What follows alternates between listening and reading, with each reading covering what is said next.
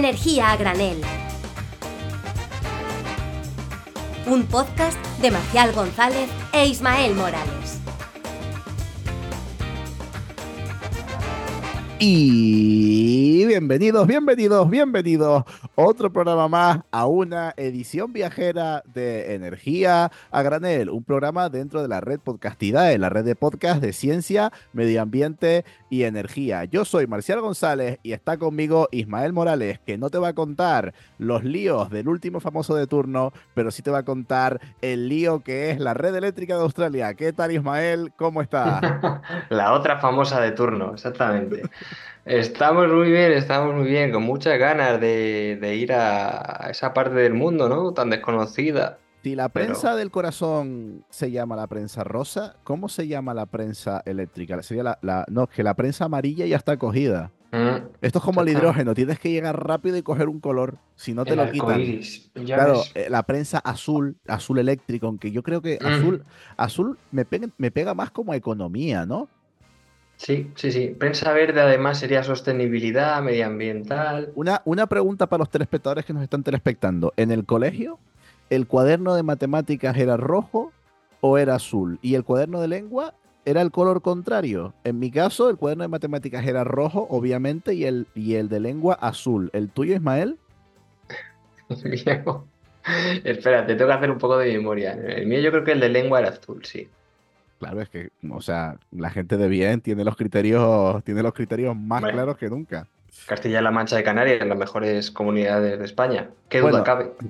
Bueno, pues cogemos nuestro cuaderno viajero del color que ustedes quieran y vamos a volver hoy. Teníamos muchas ganas de volver a Oceanía. Es un continente súper interesante y además teníamos este programa guardadito en, la chistera porque va a ser un programa súper, súper interesante. Nos vamos ni más ni menos que al otro lado del mundo otra vez. En nuestro primer programa en Oceanía estuvimos en Nueva Zelanda y ahora vamos a visitar. ¿Qué vamos a visitar, Ismael? Vamos a visitar Australia Australia. Nos vamos para allá con los koalas, eh, los boomerang, los canguros y que sepas que, dato biológico, es el país que más animales venenosos tiene eh, en, su totalidad, ¿no? En cuanto a cuantitativamente. Bueno, pues yo voy a comprarme un chaleco antibalas y, y un traje antirradiación, por lo menos. Y nos vemos ya allí en Australia, ¿vale? Ahora nos vemos. Venga. Muy buenas a todos. Aquí el editor del programa. Me han surgido una serie de pensamientos e inquietudes que veo muy necesario compartir con ustedes antes de dar paso a lo que viene siendo el programa en sí. Estaba yo buscando la música adecuada para poner de fondo en este programa y voy a YouTube, ¿no? Y me informo un poquito de la música australiana y lo primero que me encuentro es con un grupo que se llama Men at Work concretamente con la canción Down Under, que obviamente si no queremos que la policía del copyright entre a mi casa y me lleve detenido, pues ahora mismo no puedo poner, pero que les animo a escuchar en su reproductor de música favorito porque nos lleva a la siguiente canción que encontré, que es un grupo que sí conozco, que se llama Die and Wood, que también eh, les animo a visionar, sobre todo visionar eh, sus diferentes videoclips en su reproductor de videoclips eh, favorito.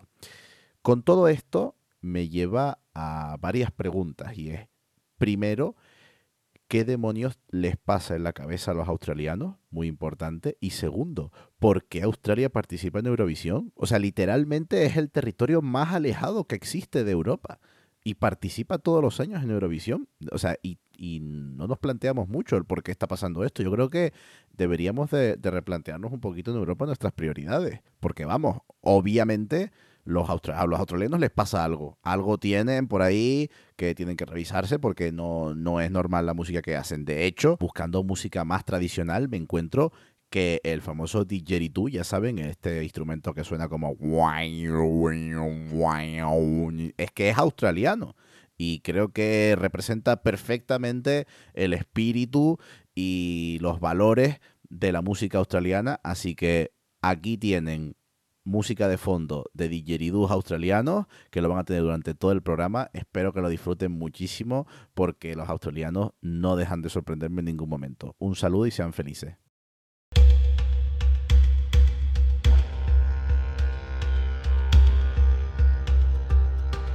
Pues bueno, pues ya estamos aquí en el país donde todo puede matarte, absolutamente todo puede matarte. Eh, yo tengo ya mi, mi blindaje súper, súper especial y estoy preparadísimo, Ismael, para que nos presentes el país en el que estamos.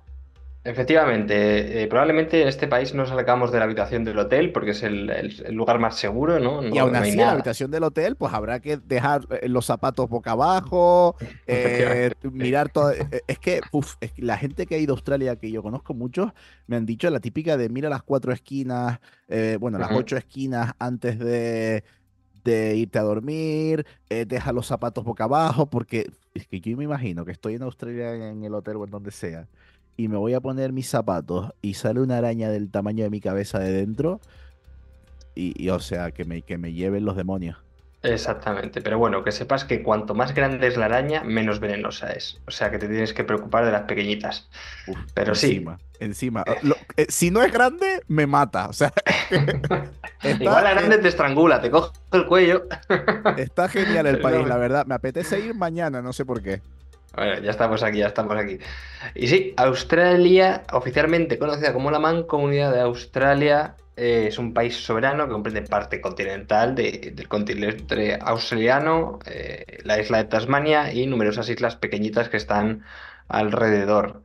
Tiene más de 7.700.000 kilómetros cuadrados, que esto viene a decir que obviamente es el país más grande de Oceanía, como no, y es el sexto más grande del mundo. Por poner una comparativa, eh, esas 7.700 millones de kilómetros cuadrados, eh, si lo comparamos con toda la Unión Europea, los 27 Estados miembros, que son solo 4 millones de, kilómetros cuadrados, Argentina, por ejemplo, que es un país muy grande, ya hemos tratado, son 2,7 mil millones, ¿no? de kilómetros cuadrados. Entonces estamos dando cuenta de que es un prácticamente un país continental, ¿no? Es es un continente. Ostras, o sea, estoy. No sé, o sea, algo tengo mal seguro, porque estoy haciendo cálculos ahora mismo y me sale que Australia es 3.800 veces la isla de Tenerife. Sí, Estoy, estoy flipando, acabo de flipar increíblemente. O sea, es multiplicar la isla de Tenerife 3.800 veces. Mm. Qué maldita locura.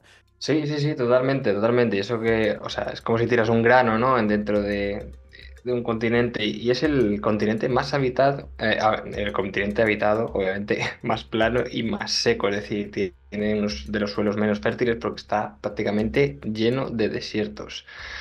Eso le da, además, al ser una isla, que le da una- un factor que es de diversidad enorme y tiene una gran variedad de paisajes, de climas, microclimas, selvas tropicales, como he dicho, desiertos en el centro, selvas tropicales en el noreste e incluso unas pequeñas cordilleras en el sureste, ¿no? Está rodeado por todos los océanos que, os podáis imaginar. eh, océano Austral al sur, Océano Índico al norte y al oeste el Pacífico, ¿no? Entonces, La verdad que no está, no está bañado por el mejor océano de todos, que claramente es el Atlántico. Sí, sí, el océano Mediterráneo, ¿no? Como dicen algunos. También. Pero ese aislamiento que le da eh, estar en el culo del mundo, como se dice coloquialmente, es que lo curioso es que antes era la prisión, o sea, estamos hablando de un continente de 7.700, sí, 7.700.000 kilómetros cuadrados y era la prisión, ese era el, tamaño y la envergadura de la prisión del Imperio Británico eh, durante el siglo, el siglo XVIII, ¿no? Allí se llevaban convictos durante unos 80 años, ¿no? Y, por ejemplo, cuantitativamente se llevaron a más de 165.000 convictos que fueron transportados a Australia, luego tuvieron problemas con los aborígenes, pero estos convictos fueron los que luego eh, se independizaron, crearon las primeras colonias y ya eh, al fin y al cabo esto, claro, digamos que ha estructurado la población de Australia de una manera, ¿no? Porque esos convictos al fin y al cabo se llevaban para trabajo, ¿no? Trabajo precario, trabajo duro, es- esclavitud. Entonces, eh, bueno, eso, al fin y al cabo hay un proceso de transformación, pero sí que es muy interesante y hay varios documentales sobre ello de cómo eh, Australia se convirtió de una cárcel, ¿no? a uno de los países más ricos y, y bollantes del mundo, ¿no? Incluso más que, que la propia Gran Bretaña. Yo, yo sigo flipando, sigo haciendo eh, cálculos. Es 15 veces la superficie de España. O sea, me parece mm, una locura impresionante. panitas. No, mm, sí, ya, yo sabía que era grande, pero me acabo de dar cuenta que, o sea, no sabía que era tan grande. Es una locura. Claro. Sí, sí, total. Y para ser tan grande no tiene tanta población. De hecho, tiene menos población que España. Tiene casi 26 millones de habitantes. Es decir, España tiene unos 45 aproximadamente, pues este tiene 26, o sea que no es nada. Em, al final Australia también está dividida en seis estados y dos territorios federados. Y bueno, por orden de población, pues más o menos las grandes ciudades, ¿no? Las más importantes que reconoce todo el mundo son Sydney con 5,2 millones, Melbourne con 4,9 millones de habitantes, Brisbane, Brisbane 2,5 millones, Perth con 2 millones, 2 millones.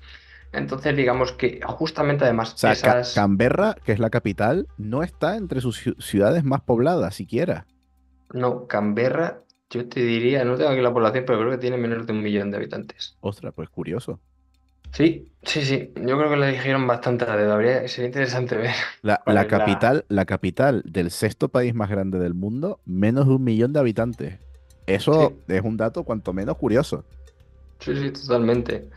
Em, y también es muy curioso la densidad de población que obviamente os lo podéis imaginar. O sea, aquí lanzo una porra mental antes de que yo, de que yo diga el dato. ¿Cuál es la densidad de población de Australia? Vamos a dejar, vamos a dejar Va- un momentito para que piensen. Claro. O yo os voy ¿Cuántos diciendo la de otros países. Sí, ¿Cuántos habitantes por kilómetro cuadrado tiene Australia? A ver, Ojo, el sexto calcularlo. país más grande del 7.700. mundo. Eso es, 7.700.000 kilómetros cuadrados, 26 millones de habitantes. Mientras tanto, os voy di- diciendo las de otros países para que más o menos pongamos así un poquito de contexto. India, que no cabe un alfiler, son 485 aproximadamente habitantes por kilómetro cuadrado. Japón 336, estos son los que más, obviamente. China 151, la Unión Europea en su conjunto 111, Españita 95, Estados Unidos, ahí ya más o menos en- podemos encontrar Claro, alguna país más grande. Más grande también, despoblado en el centro, 37 habitantes por kilómetro cuadrado. Y si ya has sacado la calculadora, sí, seguramente hayas podido calcular que la densidad de población de habitantes en Australia es de 3,3 personas en, por el kilómetro O sea, cuadrado. li- literalmente 30 veces menos densidad de población que España. Claro, si tiene 15 veces más Mm. superficie y la mitad de población, son 30 veces menos densidad de población que en España. Que me parece, eh, me parece una barbaridad. O sea, para que nos demos cuenta que es que en Australia, fíjense, es que en cada kilómetro cuadrado, ustedes imagínense un kilómetro cuadrado, un cuadrado de un, un kilómetro de lado, un kilómetro, un kilómetro, un kilómetro, un kilómetro, y hay tres personas. En Claro. algunos cuatro, tres o cuatro personas. O sea, ustedes imagínense un país así que me parece una locura. Así como en India hay 484 personas, en Australia hay tres. Me parece espectacular eso. Sí, sí, sí, totalmente. Y además, si se puede mirar un poco la distribución de esta densidad, se puede ver que la costa este, costa sureste, donde están Sydney, donde están también, bueno, Bris- Brisbane y Perth, pues ya más o menos la densidad de población puede ir de 10 a 100 personas, incluso de más de 100 personas por kilómetro cuadrado, pero Claro, todo lo que... o- obviamente, eh, digo, obviamente Brisbane, Perth o, o sobre todo Sydney son ciudades conocidas por, por ser ciudades bastante grandes, ciudades más cosmopolitas, no no son ciudades que tengan pinta de, de desérticos. O sea, si ya tenemos, estamos hablando de ciudades bastante tochas, vamos a tener lugares con una densidad de población pues más similar a la que tenemos en España. Eso significa que hay lugares donde no vive nadie, donde eso es peor que la estepa rusa. Claro, claro, bueno, y por ejemplo, Groenlandia es 0,14 habitantes por kilómetro cuadrado, ¿no? Estamos, es- el, el Sáhara del Oeste son 2,21 habitantes por kilómetro cuadrado, o sea que más o menos se puede comparar con, con el Sáhara Occidental, incluso Namibia, que son casi 3,16 habitantes por kilómetro cuadrado, para que nos demos cuenta de, de la población que O hay sea, allí, tie- la tiene distribución. Australia tiene la densidad de población de Islandia, que Islandia Ah. es una isla también donde no vive nadie. O sea, hay una ciudad y los demás son tres casas perdidas. Claro. Geotermia y volcanes, no hay otras. tal cual, tal cual. Y pese a ello, la renta per cápita es una de las más elevadas del mundo, casi 60 mil dólares Hombre, es eh, que vendrá, vendrá con un plus por peligrosidad. Entiendo. Claro, efectivamente, y por baja densidad de población. Y el desempleo es de 3,5%. Es decir, si vas a Australia prácticamente te enchufan en cualquier lado. Que si te quedas en casa te mueres. Pues, pues claro, Claro, pues así, va bajando el paro, claro, claro, me refiero. Si te quedas en casa te puede matar todo. Pues Exactamente. a trabajar. Eh, en 2022 incluso el Fondo Monetario Internacional le dictaminó la decimotercera economía del mundo, además por la renta per cápita más alta, el se- decimotercer puesto, el, tiene además el quinto lugar en el índice de desarrollo humano, es una potencia regional. O sea, la, característica, el, punto, digamos, interesante de Australia es que es un país occidental en Oriente, ¿no? Y todo ello tiene ciertos, ciertos, digamos, eh, características interesantes, ¿no? Y por ejemplo, su economía, eh, de cuanto al el PIB total de 2020, por ejemplo, tenemos que un 71% eran servicios, un 25% era, un 25% era industria y un 3,6% es agricultura. ¿Esto por qué? ¿Por qué? Eh, ¿por qué tiene esta distribución? Bueno, pues se ve que los principales clientes, tanto de, productos agrícolas, porque en Australia, como hemos dicho, es un- está muy yermo, es un desierto, pues sus principales clientes de importaciones es China en un 30%, Japón en un 10%, Corea del Sur Reino, y luego, en un 5%, y luego ya Reino Unido, Estados Unidos, un 2, un 3,8%. Es decir, tiene muchísimo negocio eh, con países de, de- del Asia. Claro, también es verdad que eso les ayuda el haber sido colonia británica, conectado con todo el mundo, que el inglés sea Mm. su lengua nativa, eh, las buenas relaciones comerciales que tiene tanto con Inglaterra en Europa como con Estados Unidos eh, en, en América del Norte, son conexiones muy buenas eh, a todos los otros continentes. Su buena salida al mar, pues hace que los cargueros puedan ir eh, muy fácilmente a cualquier sitio del mundo. O sea, también es un lugar bastante estratégico, lejano, pero estratégico donde está ubicado. No, claro, o sea, vamos, yo por experiencia personal, yo cuando estuve en el sudeste asiático, tienes que pensar que las monedas de esos países están ultra devaluadas, la mayoría, y sin embargo tienes eh, la moneda, creo que era, ahí usa la misma que, que Reino Unido, creo, pero bueno, es australiano. Australia, no, el, do- el dólar, dólar australiano. ¿Eso es el dólar, dólar australiano? Ujú. Sí, es verdad, usa el dólar, usa el dólar. Claro, estás, estás hablando de que en Australia aproximadamente un camarero puede cobrar 3.500 dólares mensuales. Dios. Claro, y eso lo comparas luego con Vietnam, lo comparas con Indonesia, lo comparas con, con- incluso con China, ¿no? Te das cuenta de- del poder que tiene económico en toda esa, esa zona. Solo puede competir un poco con Hong Kong, Singapur, pero además Australia es una potencia minera. Y de sus exportaciones, pues por ejemplo, es un, el 25% es mineral de hierro, luego también tiene de 17% de hullas, gas y petróleo. Eh, 13%, también de oro, exportaciones un 6%, es O sea decir, que, hombre, claro, es que en tanto territorio, claro que van a tener materias primas. o sea, o se lo reparten entre los cuatro que hay por kilómetro cuadrado, o, o exportan, así que también tienen. efectivamente, la- las mayores empresas, las mayores empresas mineras del mundo, las más potentes, la famosa de Berkeley de la mina de uranio, creo que era por, por Salamanca, ¿no? Era, sí, es verdad. es, es australiana. Muchas de ellas sí que es verdad que tienen en su eh, como socios, ¿no? En su para comprar un poco en el capital de la empresa por empresas chinas, ¿no? Por controlar un poco la distribución de recursos, pero sí que es verdad que las mayores empresas mineras del mundo son todas australianas. Y yo aquí te voy a ceder el paso porque ya hemos hablado un poco, hemos puesto en- bastante en contexto Australia y cuéntame, ¿qué particularidad tiene? ¿Por qué es famosa Australia aparte de los canguros, los koalas? Aquí agárrense porque la red eléctrica de Australia es algo maravilloso. O sea, ustedes imagínense, todo lo que tiene que tener una red eléctrica para funcionar mal, pues eso lo tiene Australia. Tenemos poblaciones muy grandes, como ya hemos dicho, esas ciudades, Sydney, eh, Canberra, Brisbane, Perth, muy separadas entre sí, con unas distancias muy grandes, muy despobladas, por lo tanto no vamos a tener una infraestructura eh, mm, digamos, con un crecimiento muy grande entre esas grandes ciudades y entre medio de las regiones unas distancias inmensas, por lo cual transportar electricidad en esas grandes distancias es un absoluto, o sea, una absoluta locura. Y aquí les voy a presentar a una de las personas más importantes o una de las entidades más importantes para lo que yo diría que es el sistema eléctrico mundial, que es el AEMO. Bien, si ustedes están en España y buscan en Google AEMO, les va a salir la Asociación Española Municipal del Olivo. Ya les digo que no vamos a hablar de esa asociación, sino vamos a hablar de el Australian Energy Market Operator, el operador de mercado energético australiano.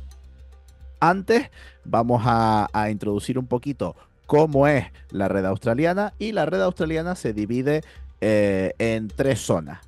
Eh, la zona del oeste, la zona del este y la zona norte. La zona de el Em, lo que se llama el mercado eléctrico nacional, que es lo que tendríamos en la parte de Australia del Este, donde están las regiones más importantes. Tenemos Queensland, eh, Nuevo Gales del, eh, sur, tenemos eh, la región de Victoria, la isla de Tasmania y la región de Australia del Sur. Ahí se encuentran las ciudades de, de, las más importantes. Tendríamos la capital Canberra, tendríamos la ciudad más importante Sydney y tendríamos eh, prácticamente el 80% de la población eh, ubicada en esta parte de Australia, que sería la parte que quedaría al este y al sur. Aunque es una parte de Australia, seguimos recordando que estamos hablando de unos territorios enormes, unas distancias muy, muy, muy, muy grandes. Eh, pero pues todas esas pequeñas regiones forman un único sistema eléctrico, que prácticamente ya les digo que se va a concentrar todo en la costa, hacia el interior hay muy poquito. Eh, la isla de Tasmania, comentarles que se conecta mediante un enlace en corriente continua con el, con el, bueno, el continente australiano, vamos a decirle. Ya hablaremos en otro programa de los enlaces en corriente continua, que me parecen flipantes.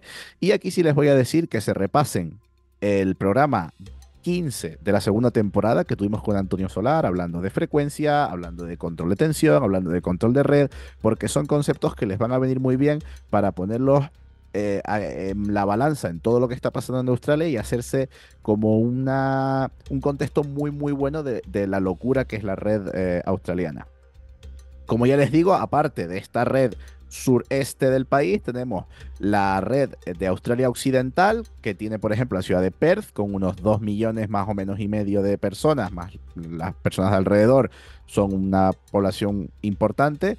Y luego los territorios del norte, que son eh, una red eléctrica muy, muy pequeña que alimenta a unas 150.000 personas. Son tres, tres, redes eléctricas aisladas y como ya les digo, em, pues se operan en una de las interconexiones más grandes del mundo. Volviendo ahora al sistema más importante, al sistema del sureste, eh, tenemos que va desde Port Douglas en el estado de Queensland al norte hasta Port Lincoln en Australia Meridional, eh, recorriendo una distancia de unos 5.000 eh, kilómetros. O sea, solo este sistema, que es una parte, estamos hablando de que recorremos una distancia de 5.000 kilómetros. Me parece eh, una auténtica locura. No sé si te estás haciendo una idea, Ismael, de, lo complicado que es este sistema eléctrico, de las distancias tan grandes que hablamos y sobre todo de los consumos tan dispersos que tenemos, porque como ya he dicho, tenemos consumos muy, muy concentrados en una zona y muy, muy separados en otra. Sí, sí, totalmente. Me parece una maravilla, vamos. Es por eso que Australia ha sufrido eh, por esta complejidad de operación del sistema eléctrico, ha sufrido una serie de apagones muy importantes. Concretamente, el apagón más importante es el apagón de septiembre de 2016. Es un evento del que se habla mucho eh, académicamente y en el ámbito de la ingeniería eléctrica. Se, menciona mucho ese, ese, apagón porque se ha estudiado muchísimo. Eh, ocurrió, como ya les digo, en este sistema eh, sureste australiano, dejó sin electricidad a 1,7 millones de personas, que fue provocado pues, por fallos en el sistema eléctrico que se unieron a eh, dos tornados a la vez. O sea, a ver, un ambiente bastante apocalíptico. Pero en fin, eh, al final pues como ya les digo, tuvo un impacto muy grande sobre la economía australiana y fue uno de los eventos, uno de estos eventos que sienta las bases para que el AEMO, el operador de red australiano, como hemos dicho, sea hoy en día uno de los operadores de red con regulaciones más fuertes, con más base teórica. Yo les invito a entrar en la página de, la EMO porque explica súper bien cómo funciona el sistema eléctrico australiano, cómo funciona su sistema de mercado, qué planificación tienen de redes. Eh, vamos, es verdad que Red Eléctrica de España eh, es uno de los operadores de sistemas más fuertes del mundo. Adoro Red Eléctrica de España, pero eh, el AEMO, el, operador del sistema australiano, estaría sin duda en el top. Muchos sistemas eléctricos del mundo, entre ellos, pues ya les digo que el europeo, toma muchas cosas que se han desarrollado en, el sistema eléctrico australiano, porque es, ya, como ya les digo, es una red eléctrica donde surgen todos los retos. No es el único apagón este que ha tenido Australia, también ha tenido otros. En 2003, eh, un apagón en la región de Victoria afectó a medio millón de personas y más recientemente tenemos el evento del apagón en Queensland que afectó a casi eh, un millón de, de, hogares durante dos días. O sea, estamos hablando de dejar a, a más de un millón de personas sin luz eh, durante dos días. Y todo esto debido a eso, a que tenemos un sistema muy, muy, muy difícil de gestionar, porque es un sistema muy dispar, es un sistema donde las distancias son muy grandes. Recordemos, eh, para los que no tengan tantas nociones de electricidad, que cuanto más largas las distancias, más difícil es transportarlo, más pérdidas tenemos, tenemos que irnos a tensiones eh, más altas, porque a tensiones más altas las, intensidades, las corrientes son más bajas y por ello tenemos menos pérdidas, pero también hay que compensar eh, una cosa con la otra, tender líneas muy largas también es muy caro, entonces no existe el dinero infinito. Entonces, el sistema australiano es un sistema que está todo el rato eh, en equilibrio. Y obviamente, como comentaremos después, al no tener tanta población, no tenemos una potencia de generación muy, muy, muy fuerte.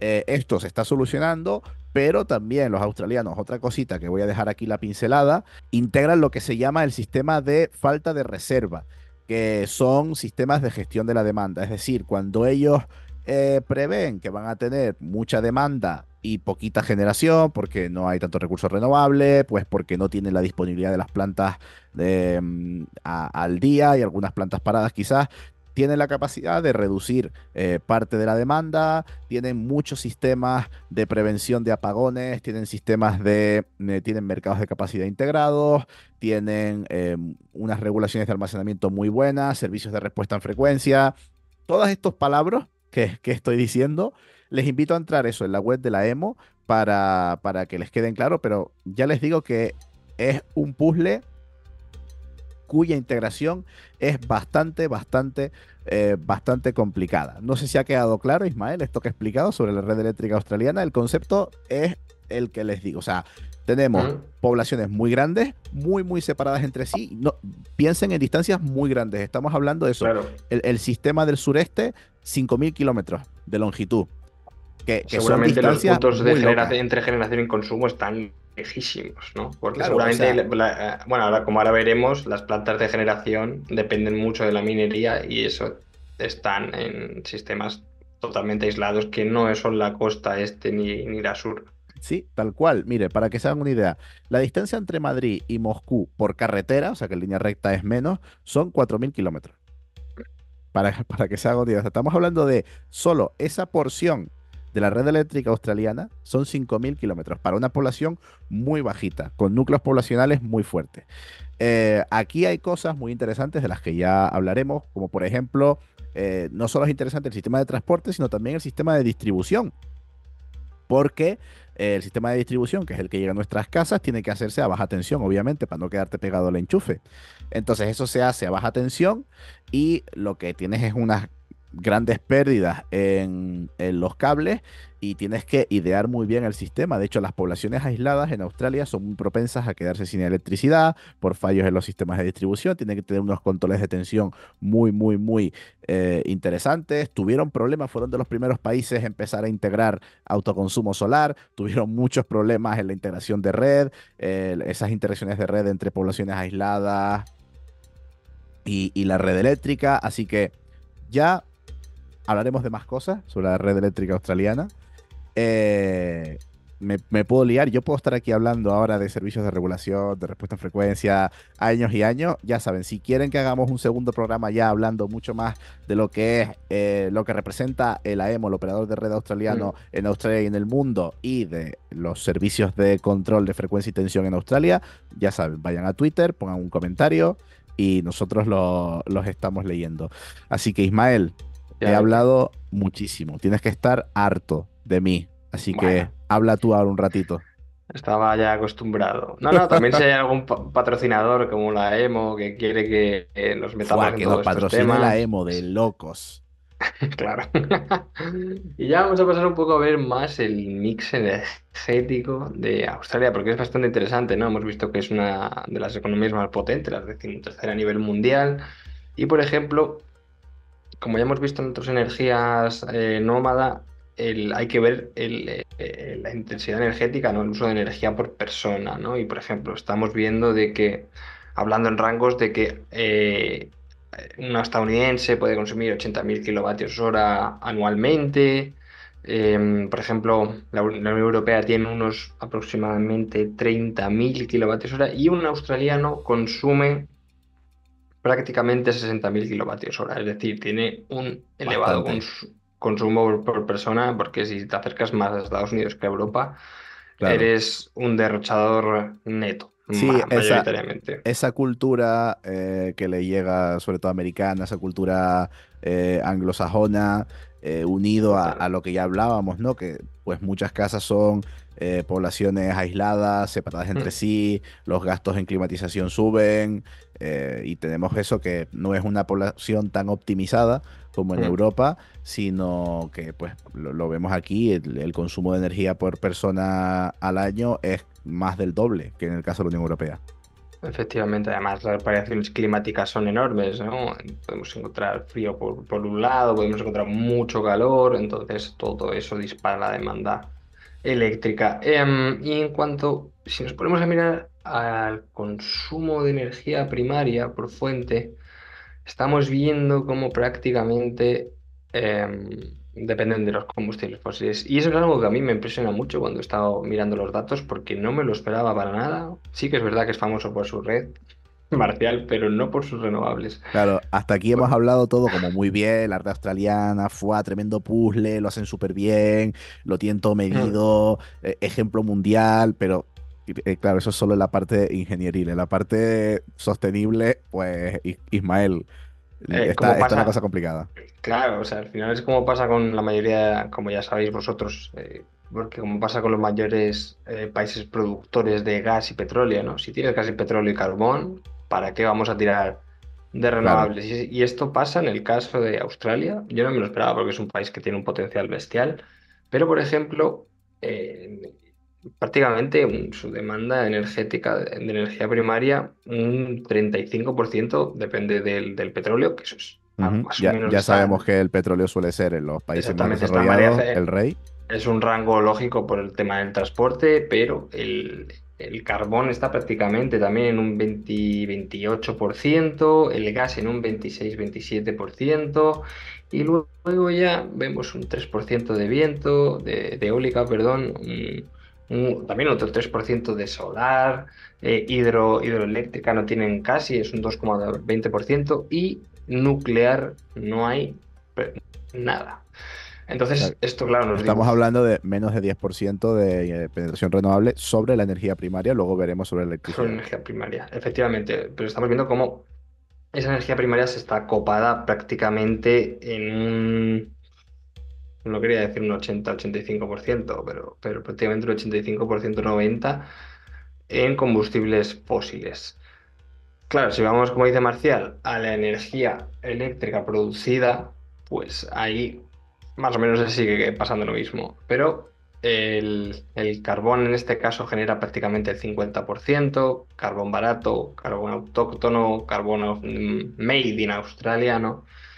Eh, luego el gas también tiene prácticamente un 18%. La solar fotovoltaica aquí ya sí que aporta más, un 11,6%. El viento también, la eólica un 10%, la eléctrica un 6%, ¿no? Entonces, bueno, vamos que ese, ese rango de, renovables pues prácticamente es un 27% que ha ido aumentando desde los últimos 10 años. Sí que es verdad que, por ejemplo, el, carbón ha bajado del 80% que producía de electricidad en el 2000, ahora un 50%. También es verdad que ha sido por el aumento de, en parte del gas, ¿no? Del consumo del gas, pero bueno, la fotovoltaica también se está, se está disparando porque era prácticamente residual en el 2000, igual que la eólica.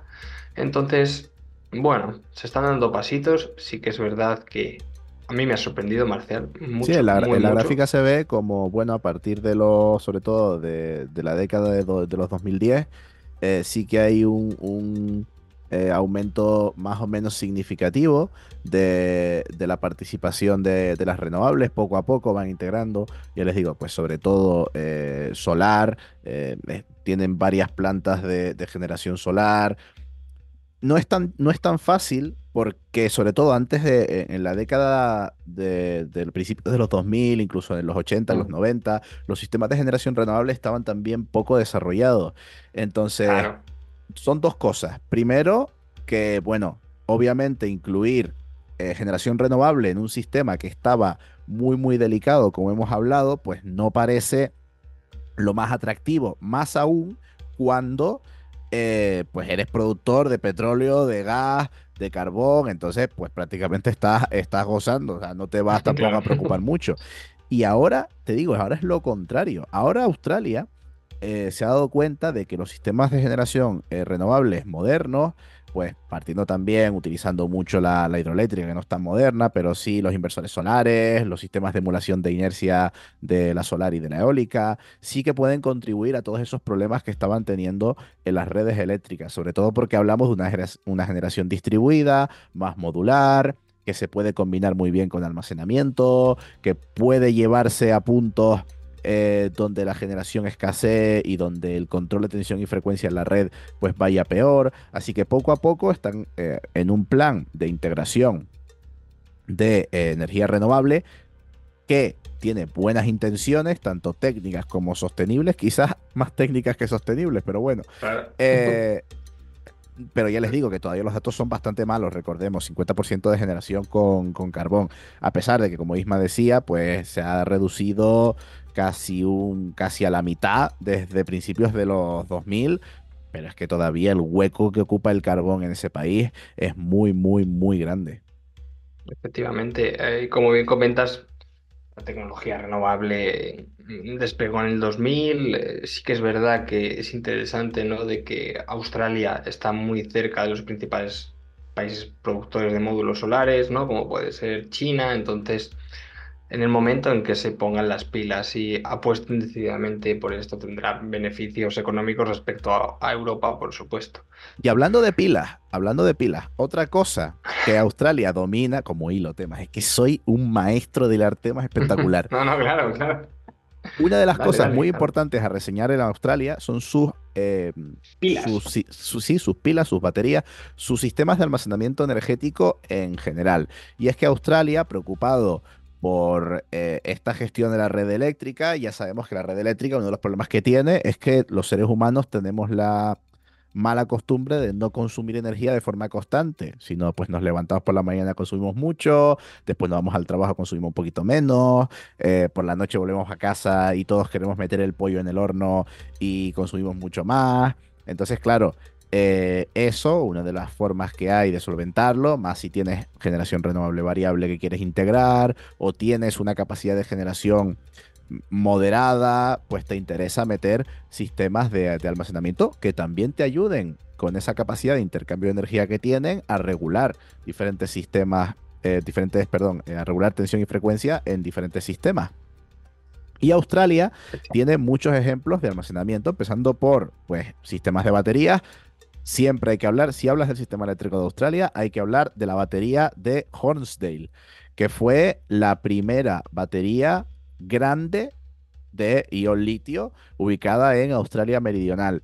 Eh, eh, fue, yo recuerdo mucho eh, hablar de este proyecto, fue un proyecto en el que se fijó todo el mundo porque ellos apostaron claramente por un- una gran batería de, de litio, una megabatería eh, capaz de aportarles no tanto hablando de integración renovable, sino como te comento, más bien eh, en base a eh, regulación de potencia-frecuencia, de poder de otro- darle un poquito más de control al sistema. También podemos destacar, bueno, esa batería de Hornsdale, estamos hablando de 150 eh, megavatios, 193 megavatios hora de capacidad.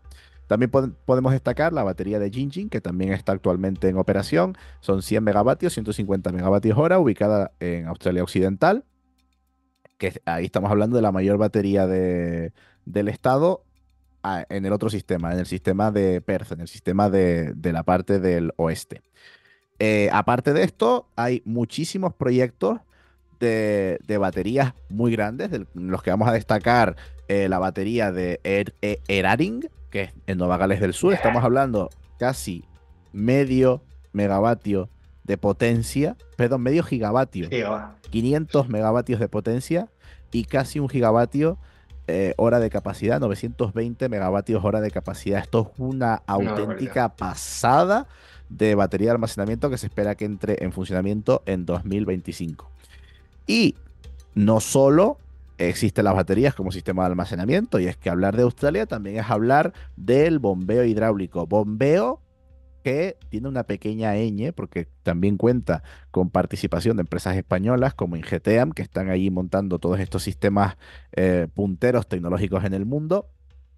Y de aquí vamos a mencionar eh, el esquema de, Snowy Mountains, que es el mayor proyecto de ingeniería hidroeléctrica de Australia, con una capacidad de generación, ojo, de 4.100 megavatios y una capacidad de almacenamiento de eh, 2, 250 eh, gigavatios hora. Eh, obviamente estamos hablando de, un tamaño de proyectos muy grande, eh, proyectos de, de, bombeo hidráulico muy, muy fuertes, que ya les digo, no solo ayudan a una mejor integración de energías renovables, sino que hoy en día, con las tecnologías de electrónica de potencia modernas, etcétera, son capaces de aportar una calidad de eh, potencia a la red muy buena y son capaces de solventar muchos problemas de la red en términos de regulación, como yo les digo, de potencia y de frecuencia, que es de lo que más se habla en, el caso del de, mundo de, la calidad de la potencia. Y aparte tienen eh, otros proyectos planificados, también muy grandes, eh, proyectos de incluso más de un gigavatio de, potencia. Y, mm, pues, por ejemplo, podemos destacar el proyecto de Borumba el Borumba Pumped Hydro Project, que es un proyecto que está planeado en Queensland para 2028. Ojo, estamos hablando de 2 gigavatios de potencia con una capacidad total de 32 gigavatios, 32.000 megavatios hora de capacidad. Estamos hablando, o sea, son números muy grandes, proyectos muy ambiciosos a los que sin duda va a mirar el mundo porque se va a mirar eh, cómo de viables tecnológicamente son, eh, si son rentables económicamente, pero bueno, pues Australia lo está haciendo también un poco por necesidad y pues también es algo que yo veo como bonito desde el punto de vista eh, ingenieril. Te estoy dando la chapa otra vez, Ismael. Estoy hablando mucho. No, no, espectacular, espectacular, pero es que es lo único que se puede hablar, ¿no? De sus mm, sistemas de baterías, de bombeo y de la red, porque ya hemos visto que de renovables prácticamente nada. Y yo quiero acabar también con, ya que estamos ahí en positivos y cuesta arriba, es que el Estado australiano prevé un, vamos, alcanzar un 82% de energías renovables en el mix eléctrico nacional a 2030. Es decir, va a pasar prácticamente de un 30% a un 82%. ¿De aquí a 2030? En, en seis años. Está difícil, ah. ¿eh? Está difícil, está difícil, está difícil. Está, eh, si comparándolo con España, lo mismo España es un 50, 55, 60 de renovables, queremos un 81% para, para 2030, subir 50 puntos porcentuales, que es lo que quiere Australia para 2030. Oye, yo no sé cómo de será, pero sí que es verdad que, bueno, ahí los tienen y por lo menos la intención es lo que cuenta. Sí, sí, tal cual. Eh, es verdad que, como ya te digo, es un sistema que está evolucionando eh, técnicamente a unos niveles muy, muy fuertes. Hombre, no sé si plantearse un 80% renovable de electricidad en 6 años, siendo que ahora mismo la mitad de la electricidad la genera el carbón, pues oye, ojalá lo consigan. También es verdad que no son una población tan grande, son solo 25 millones de personas. Mm. Pero es un reto, es un reto bastante, bastante grande. Ya pueden empezar a comprar módulos solares, baterías y, aerogeneradores offshore. Porque, porque se viene, se viene difícil si quieren cumplir esos objetivos. Efectivamente, además la parte sociológica ¿no? del carbón, todos los problemas que tendrán con cuencas mineras, apagones, transición energética justa, que ya lo tenemos, lo, tenemos en España con Asturias, pues imagínate uno de los mayores productores de carbón mundiales. Pero, Pero bueno, esto es un poco todo lo que podemos traer de Australia. Seguramente, como dice Marcial, nos podríamos dar mil más en profundidad. Sí, por supuesto. Esto no descarta un segundo programa, Australia 2.0, el regreso, porque Sí. hemos dejado alguna cosita fuera. Si alguna empresa nos quiere patrocinar y nos lleva a Australia a hacer un, un programa 2.0, yo contento. Eso sí, que me lleven con un traje eh, de esto de descontaminación, hecho con, con Kevlar o algo de eso, porque me, me- me- me muero. O sea, me, da que pise un pie, me, me pique una víbora rara de esa. A ti no porque eres biólogo, pero a mí me huele que soy ingeniero y me pica y me mata. Hombre, sabe, sabe dónde elegir. Lo bueno. Bueno, pues muchísimas gracias. Eh, vamos, no sé si quieres añadir algo más, Marcial, pero se te ha visto motivado, se te ha visto con ganas. Es cuando te hablan de, de esas cosas, frecuencia, eh, Tal cual, tal inercia, cual. intensidad, ¿No será que-. No será que tenga un doctorado de eso, pero bueno. No, pero sí que es verdad que, que, oye, es muy No lo tienes. ¿eh? No lo tienes. No, ¿O todavía sí? no, todavía no. Ah, Espero a ah. final de año ser doctor. Haremos un programa especial, si algún día soy doctor. Eh, pero eh, eso, que he, he visto mucho la, la regulación del sistema australiano, es súper interesante. La verdad que técnicamente Australia es una zona muy, muy guay para estudiar qué está pasando, cómo lo están afrontando, qué problemas tienen, qué proyectos están desarrollando. Acabo, otra vez más, animándoles a que entren en la página web de la EMO. Creo que no está en español, está todo en inglés. Nunca he buscado información aquí en español, pero eh, si entienden inglés, van a encontrar un montón de información súper guay explicada de cómo funciona todo. Es el Exactamente, problema. poner, poner a Emo Australia, porque yo lo acabo de poner y me sale Asociación Española de Municipios del tal Olivo. cual, es que te lo dije. Te lo dije que si pones a Emo en Google, te hablan de la importancia de, de la aceituna en, en el meridiano eh, 12. Ay, qué Pues bueno, pues hasta aquí nuestro viaje. Yo espero que se lo hayan pasado mínimo tan bien como yo, porque si no estaría feo que me lo pasara yo mejor que ustedes. Y ya saben, pues muchas gracias a los telespectadores que nos han telespectado. ¿Tú te lo has pasado bien, Ismael? Sí, sí, totalmente, vamos. Eh, Pues- la verdad que ha sido muy interesante. Siempre eh, nos interesa ir a los países que más retos tienen porque suelen ser un poco los pioneros, ¿no? En, en todo lo que atañe a la transición energética. En este caso, yo, la impresión que me da es que Australia estaba desbalanceado en sistema de redes, bombeo, baterías, líder pionero mundial eh, en integración de renovables. En el sistema eléctrico, pues igual no tanto. Pero bueno, Ya, es verdad que tecnología sí, pero sostenibilidad eh, no tanto. Sin más, eh, recuerden que estamos en Twitter, en arroba energía granel. Eh, me ha acompañado Ismael Morales, arroba Ismora López, y yo he sido Marcial González, arroba P barra baja renovable. Pues sin más, muchas gracias por habernos escuchado.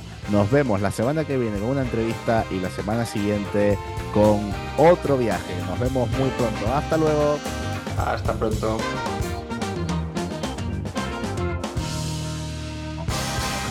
Energía a granel, un podcast de Ismael Morales y Marcial González.